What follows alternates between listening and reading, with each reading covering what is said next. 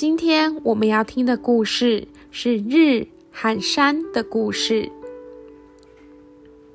游山西村，陆游。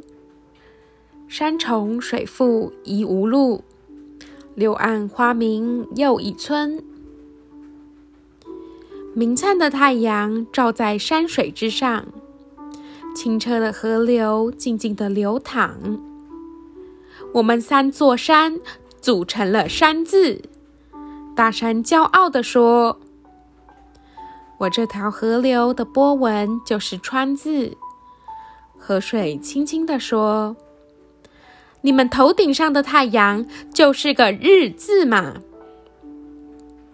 图中连绵不断的山组成了一幅图案，而甲骨文的“山”字就是三座山的样子。象形文字来自于图画文字，是一种原始的造字方法。古埃及的象形文字、苏美人的楔形文字、古印度文以及甲骨文，都是独立的，从原始社会最简单的图画和花纹中产生的。但只有中华文化的象形文字演变至今，成为保存最完好的一种文字。